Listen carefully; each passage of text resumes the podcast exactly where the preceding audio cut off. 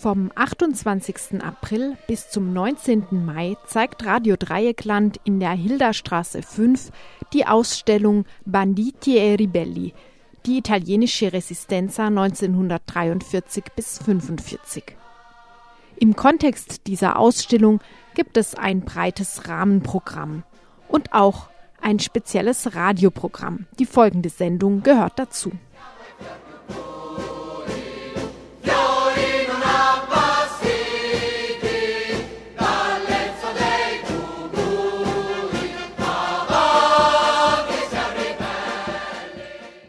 Unter dem Begriff Resistenza wird vor allem der Widerstand gegen die deutschen Besatzer und die mit ihnen verbündeten italienischen Faschisten ab 1943 begriffen und in Italien auch offiziell geehrt. Doch der italienische Faschismus unter Mussolini kam bereits in den 1920er Jahren an die Macht. Und genauso lange gab es einen teilweise auch organisierten antifaschistischen Widerstand dagegen. Doch das ist eine unbequemere Erinnerung. Schließlich macht sie die Kratzer im Lack der widerständigen Nation unübersehbar. Ihr hört im Folgenden ein Gespräch mit Maurizio Galli von der ANPA, der Vereinigung italienischer politisch verfolgter Antifaschisten. Der Faschismus als Organisationsform in Italien beginnt schon vor der faschistischen Machtübernahme, das heißt zwischen 1919 und 1922. Das ist die Zeit, die später das Biennio Rosso, die zwei roten Jahre, genannt wird. Die Fasci di Combattimento bilden sich. Das sind organisierte Gruppen von Faschisten, die beginnen, Gewerkschaften anzugreifen, beginnen, überall im Land Gewalt auszuüben. Besonders in den Provinzen machten sie Aktionen, die vom Verprügeln bis zum Ermorden von Menschen reichten, bei denen Tausende starben. Bauern, Gewerkschaftsmitglieder in den Fabriken. Und daraufhin organisierten sich sagen wir die damaligen Sozialisten und auch die Anarchisten in den Kampfverbänden namens Arditi del Popolo, die von Anfang an eine Opposition gegen die Herrschaft des Faschismus bildeten. Als die Faschisten an die Macht kamen, die 1922 und 1926 und die Antifaschisten organisieren sich mehr oder weniger vereinzelt. Manche gehen nach Frankreich, die Kommunisten, denn inzwischen hatte sich die kommunistische Partei gegründet, gehen nach Russland und so weiter.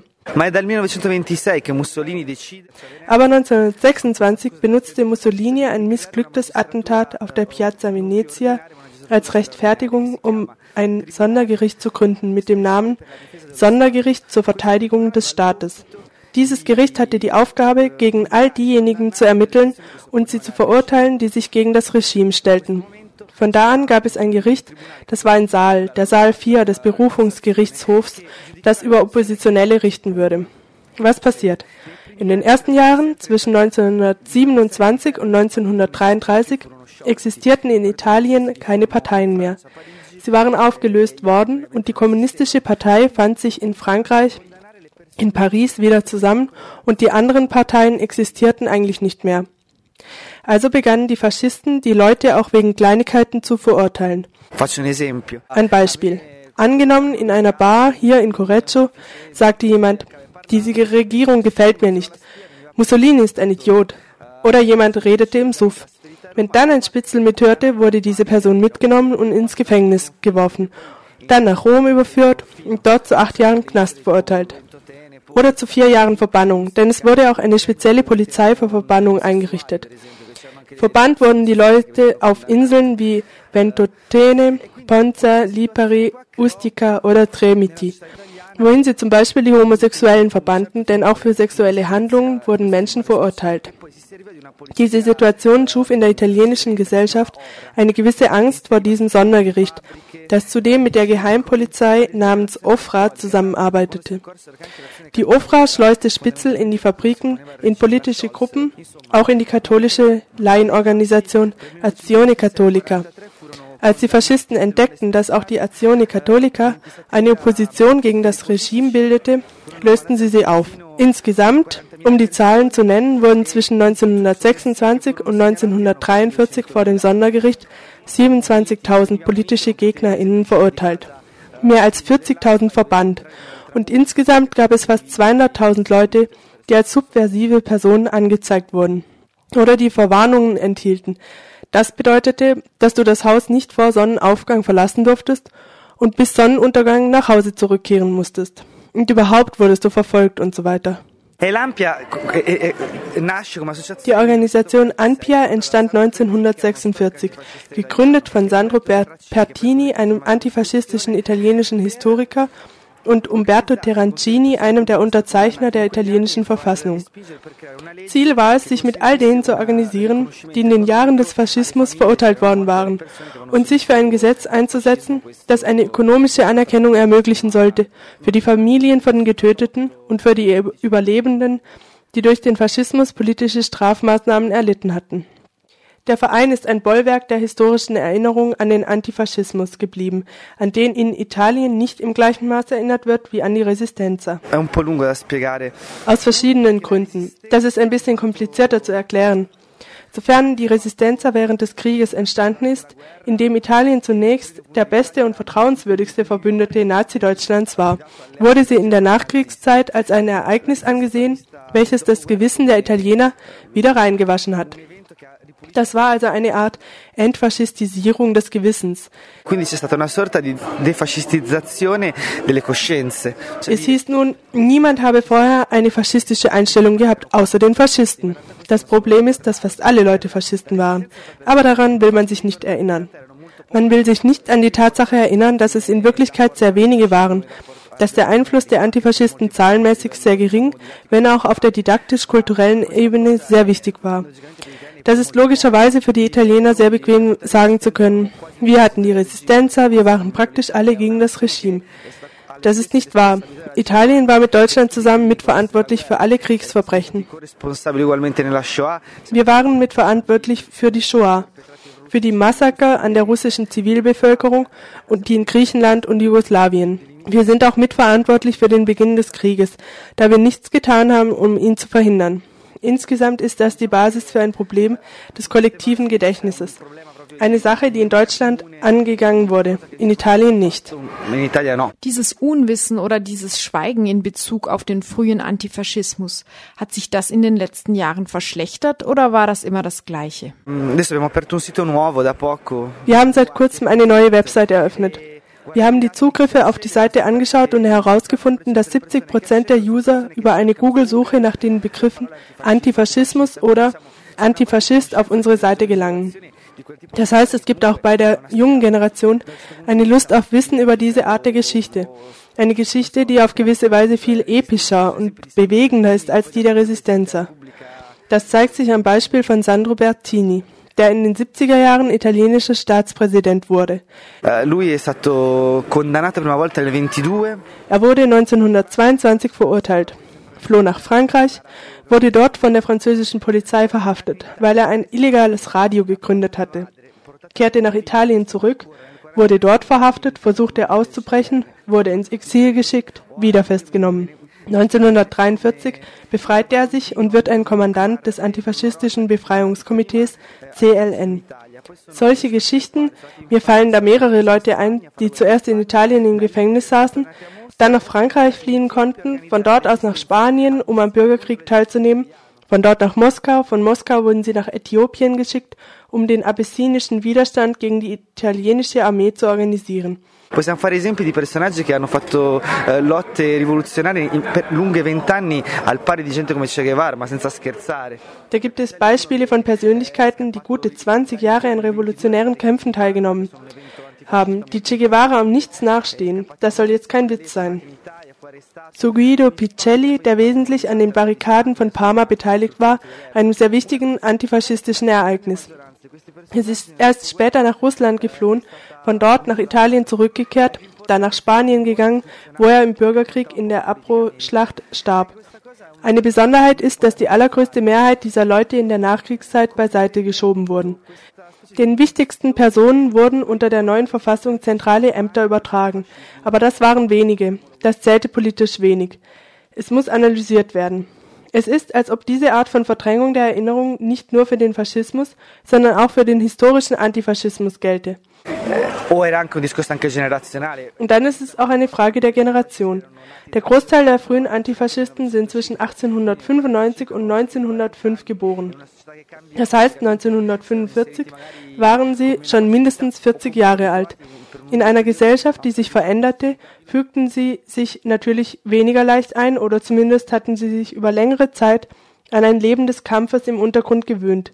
Meiner Ansicht nach war das und ist immer noch einer der größten Mängel in der Erinnerung dieses Landes. Du hast gerade über die Geburtsdaten dieser Antifaschisten gesprochen. Das heißt, sie sind heute wohl fast alle tot, wenige vielleicht noch am Leben, aber sehr alt. Wie macht ihr es, deren Geschichte heute noch zu transportieren? Ich weiß von acht Antifaschisten, die ich teilweise kennengelernt, die heute noch leben. Davon ist der älteste 102 Jahre alt, der jüngste 97. Das sind schon so einige Jahre. Natürlich gibt es so viele historische Bereiche des Antifaschismus, die noch erforscht werden müssen, dass wir uns noch in der Phase befinden, in der die Erinnerung vor allem durch die historische Forschung gepflegt wird. Zum Beispiel ist der Großteil der Polizeiakten über die Antifaschisten, die ja von der Polizei kontrolliert wurden, im Staatsarchiv noch unter Verschluss. Per esempio, eh, la maggior parte delle loro cartelle, diciamo, all'archivio di Stato sono ancora segretate. Wer im Faschismus vom Sondergericht verurteilt wurde, hatte nach dem Krieg oft noch ein belastendes Strafregister und musste einen weiteren Prozess führen, um es zu bereinigen. Wir versuchen jetzt auch unser Archiv online zu stellen und fangen an, Geschichten von einzelnen Personen dort zugänglich zu machen. Denn wir haben gesehen, dass sie vom biografischen wie vom kommunikativen Gesichtspunkt her eine starke Wirkung auch auf neue Generationen ausüben. Sie lernen auf jeden Fall, dass das Wort subversiv in dem Moment, wo es gebraucht wird, eine negative Bedeutung hat für den, der es benutzt und der an der Macht ist. Aber es dann im Laufe der Geschichte nicht gesagt ist, dass es weiterhin als eine negative Bezeichnung angesehen wird. Sie waren die Subversiven, aber sie waren die Subversiven auf der Seite, die im Recht war, nicht auf der falschen Seite. Das waren auch Beispiele, die die junge Generation lehren, keine Angst zu haben, Widerstand zu leisten und wenn das teilweise das Risiko mit sich brachte, selbst angeklagt zu werden oder manchmal das Gefängnis zu riskieren. Da kann man heute an die Umweltschützer denken, wie die No-Tough-Bewegung in Italien, die gegen die Hochgeschwindigkeitszüge kämpft, oder die Bewegung für das Recht auf eine Wohnung, vor allem in Rom oder anderen oder andere Kämpfe, die jedenfalls demokratische Kämpfe sind. Sicher, die Antifaschisten handelten damals in jenen 20 Jahren in einer anderen Herrschaftsform in Europa. Jetzt leben wir in einer sozialdemokratischen Herrschaftsform. Aber in den letzten 30 Jahren veränderte sich etwas in ganz Europa. Und diese Kampfformen zu erkennen, kann den jungen Leuten auch helfen, ihren eigenen Willen zu erkennen und nicht nur die Entscheidungen über sich ergehen zu lassen, die ihnen auferlegt werden. Ihr hörtet Maurizio Galli von der ANPIA, der Vereinigung italienischer politisch verfolgter Antifaschisten zum frühen Antifaschismus in Italien. Eine solche organisierte Form des frühen Antifaschismus waren die Arditi del Popolo. Andreas Steit, Autor eines Buches über die Arditi del Popolo, wird am Freitag, den 18. Mai in Freiburg über die Arditi del Popolo sprechen. Im folgenden Interview erklärt er zuerst, wie sich diese Organisation definieren lässt. Die Arditi del Popolo sono il primo movimento politico eh, che ha combattuto contro il fascismo. Die Aditi del Popolo sind die erste politische Bewegung, die gegen den Faschismus gekämpft hat. Eine italienische Bewegung, die 1921 entsteht. Genau dann, als die faschistischen Kampfgruppen anfingen, die Sitze der Arbeiterbewegung aller revolutionären Bewegungen anzugreifen. Da gründeten sich diese Aktionsgruppen, um physischen Widerstand gegen den Faschismus zu leisten. Eine ziemlich schwierige Zeit kurz nach dem Ersten Weltkrieg. Und tatsächlich hatten viele Mitglieder der Aditi del Popolo im Ersten Weltkrieg mitgekämpft. Teilweise, weil sie dachten, das würde ihnen dazu nützen, den Umgang mit Waffen zu lernen, um dann die Revolution machen zu können, die so ersehnt und erhofft wurde. Andererseits waren auch einfache Soldaten dabei, die erst am Krieg teilgenommen hatten und danach erkannt hatten, dass sie betrogen worden waren. Daher haben sie im Sommer 1921 verstanden, dass sie nicht mehr für den italienischen Staat kämpfen dürfen, sondern kämpfen müssen, um sich gegen die Angriffe der faschistischen Kampftruppen zu verteidigen, die mit der italienischen Bourgeoisie gemeinsame Sache machten und Personen und revolutionäre Gruppe angriffen. Persone e sedi di quello che era il, il movimento rivoluzionario italiano. Wie waren die Arditi del Popolo organisiert und wie waren sie in Italien verbreitet? Die Aditi del Popolo sind ein interessantes Phänomen, gerade auch im Hinblick auf ihre Organisationsmethode. 1921 gab es ja kein Internet, kaum Telefon, kein Fernsehen. Auch eine Zeitung zu drucken war schwerer als heute. Und dennoch schafften sie es, innerhalb von 30 Tagen, als sie sich gründeten, 144 Sitze in ganz Italien zu eröffnen. In den wichtigsten Städten wie Rom, Mailand etc. natürlich, aber auch auf den Inseln, auf Sardinien und Sizilien werden sofort Standorte der Aditi del Popolo gegründet.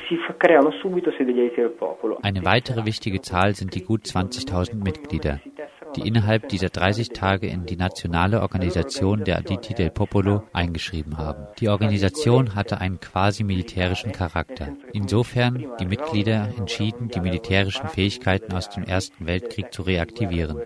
Eben nicht für nationale Interessen, sondern um sich gegen den Faschismus zu verteidigen. Ihre Organisation war zudem durchdrungen von futuristischem Diskurs um Fortschritt und Geschwindigkeit. Daher eröffneten sie zum Beispiel alle ihre Sitze in der Nähe von Bahnhöfen. Es war eine Organisation, die von unten her aufgebaut war, von den Proletariern und Subproletariern, die zu den Aditi gehörten und der es gleichzeitig gelang, einen wirksamen Widerstand gegen den aufkommenden Faschismus zu organisieren. Der Futurismus bildete gleichzeitig auch eine Wurzel des Faschismus.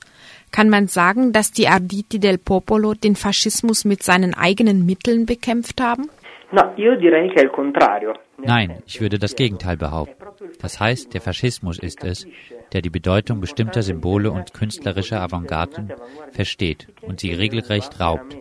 Es handelt sich wirklich um einen Diebstahl an der populären Kultur und sie dazu benutzt, um dann erfolgreiche Propaganda unter der Bevölkerung zu machen.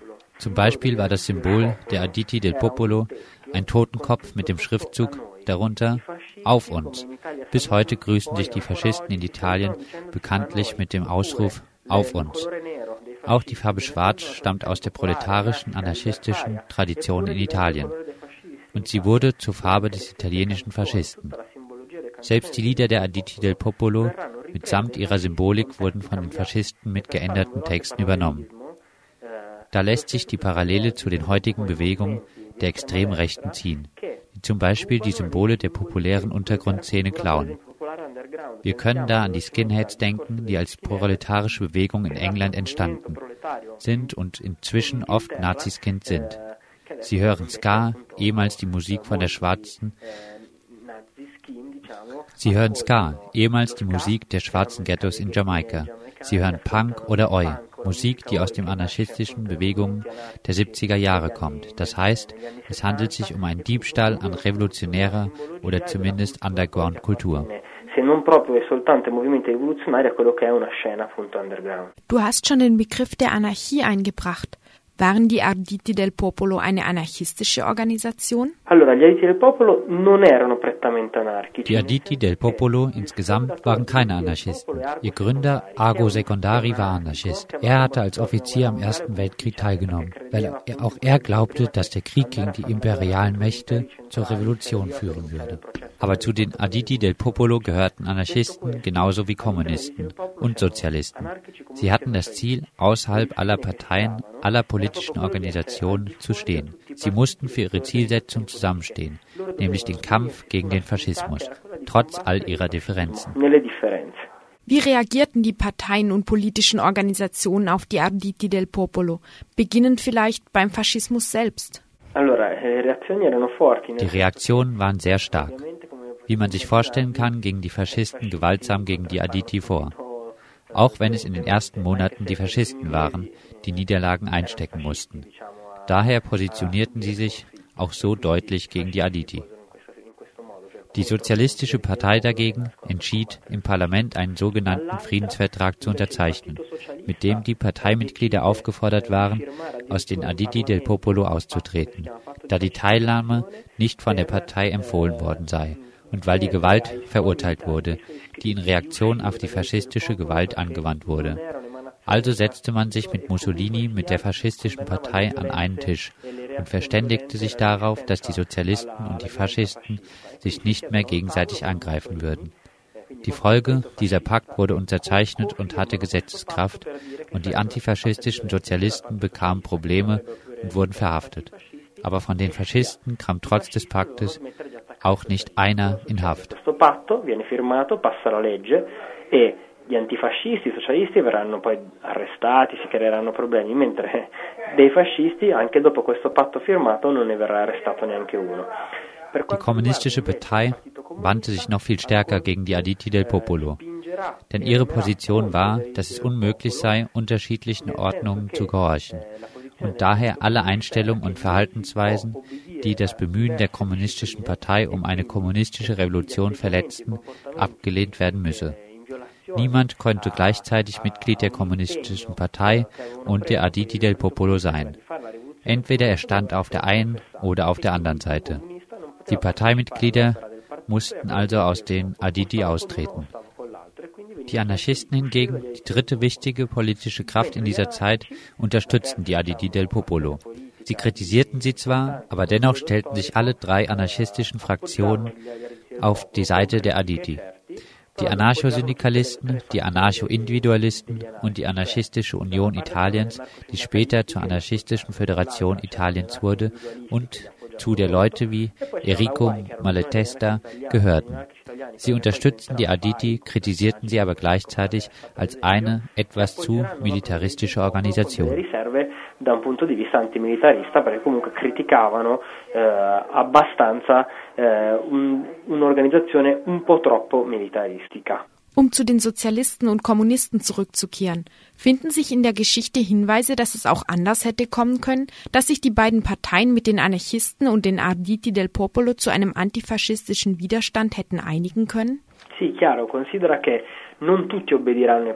Ja, natürlich.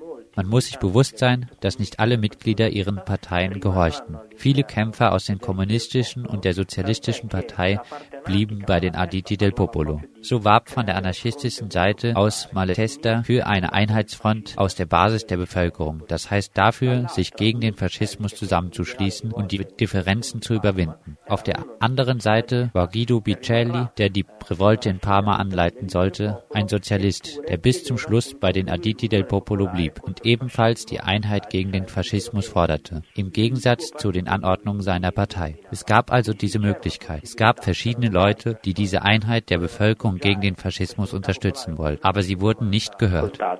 Sie wurden nicht gehört. Kann man sagen, dass die verpasste Einheit der antifaschistischen Kräfte die Niederlage der Arditi del Popolo und den Sieg des Faschismus in Italien verursacht hat?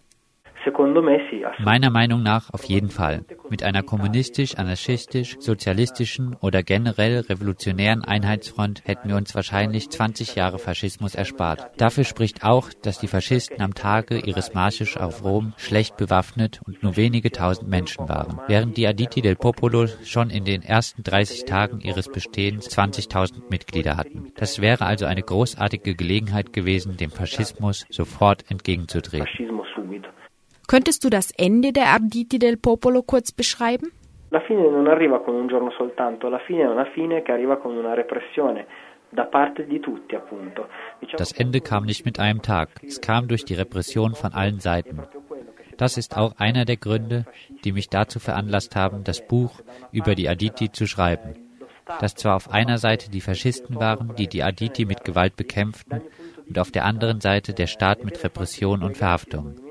Aus meiner Sicht waren die Hauptkräfte, die zur Auflösung der Aditi del Popolo führten, die kommunistische und die sozialistische Partei, die mit ihren Maßnahmen und im Falle der Sozialisten mit ihren Gesetzen die Aditi del Popolo absterben ließen.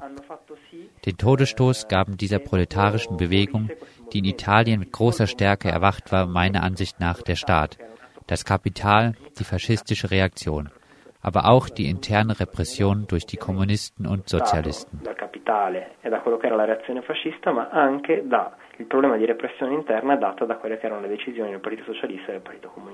Ein sehr großer Erfolg dagegen war die Verteidigung von Parma durch die Arditi del Popolo zusammen mit der lokalen Bevölkerung. Kannst du diese Situation kurz beschreiben?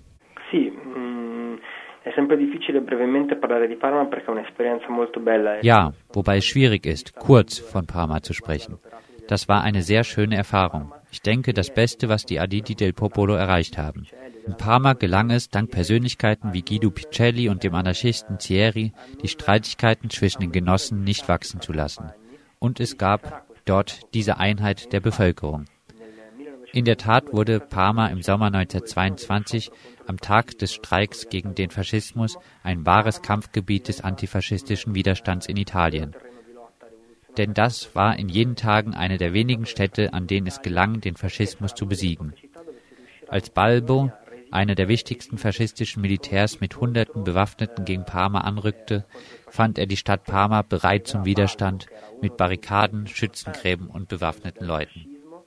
Und den Faschisten gelang es die ganze Woche, der Barrikaden von Parma nicht einmal auf den zentralen Platz von Parma zu gelangen farà trovare pronta con barricate, trincee e persone in armi a resistere a questo attacco fascista e i fascisti per tutta la settimana delle barricate di Parma non riusciranno a entrare neanche nella piazza principale della città.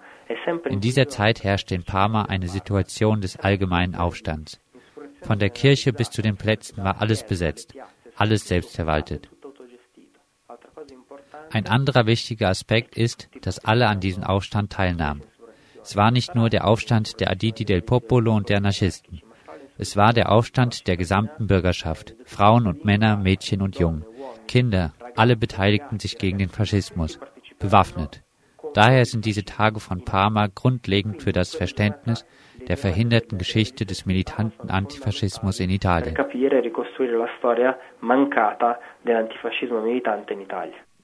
Der antifaschistische Widerstand ist erst mit der Resistenza gegen Kriegsende wieder erwacht.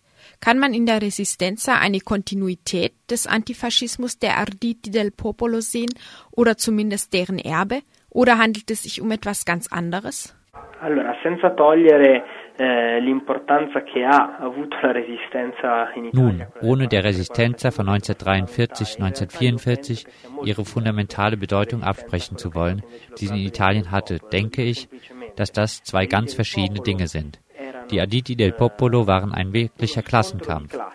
Auf der einen Seite die Ausgebeuteten, die Proletarier, auf der anderen die Bürgerlichen und die Faschisten. Ein echter Kampf der ausgebeuteten Schichten gegen die Reaktion und das Bürgertum. Dagegen stand die Resistenza mehr im Zeichen des Krieges und der nationalen Befreiung. Bei den Adidi del Popolo waren Bauern, Arbeiter, ehemalige Häftlinge, ehemalige Soldaten, solche Personengruppen.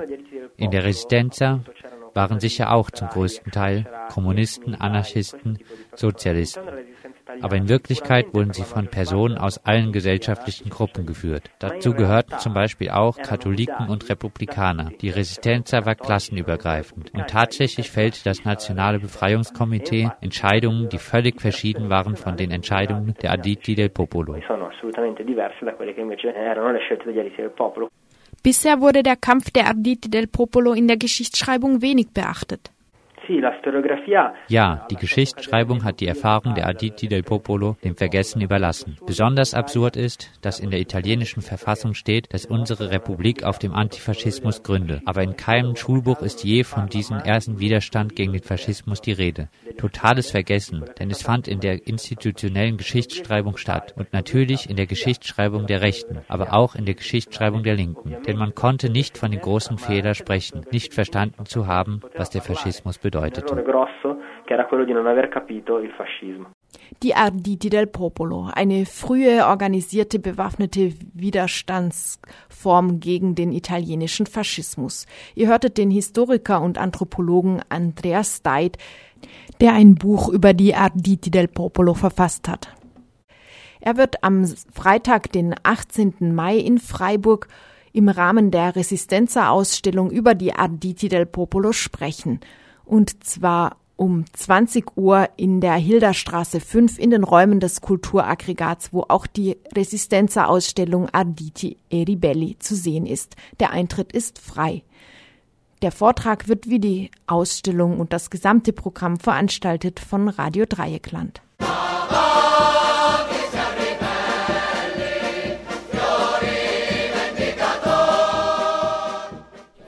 Ihr hörtet diese Sendung ergänzend zu der Ausstellung Banditi e Ribelli, die italienische Resistenza 1943 bis 45, die von RDL vom 28. April bis zum 19. Mai in der Hilderstraße 5 in den Räumen des Kulturaggregats präsentiert wird.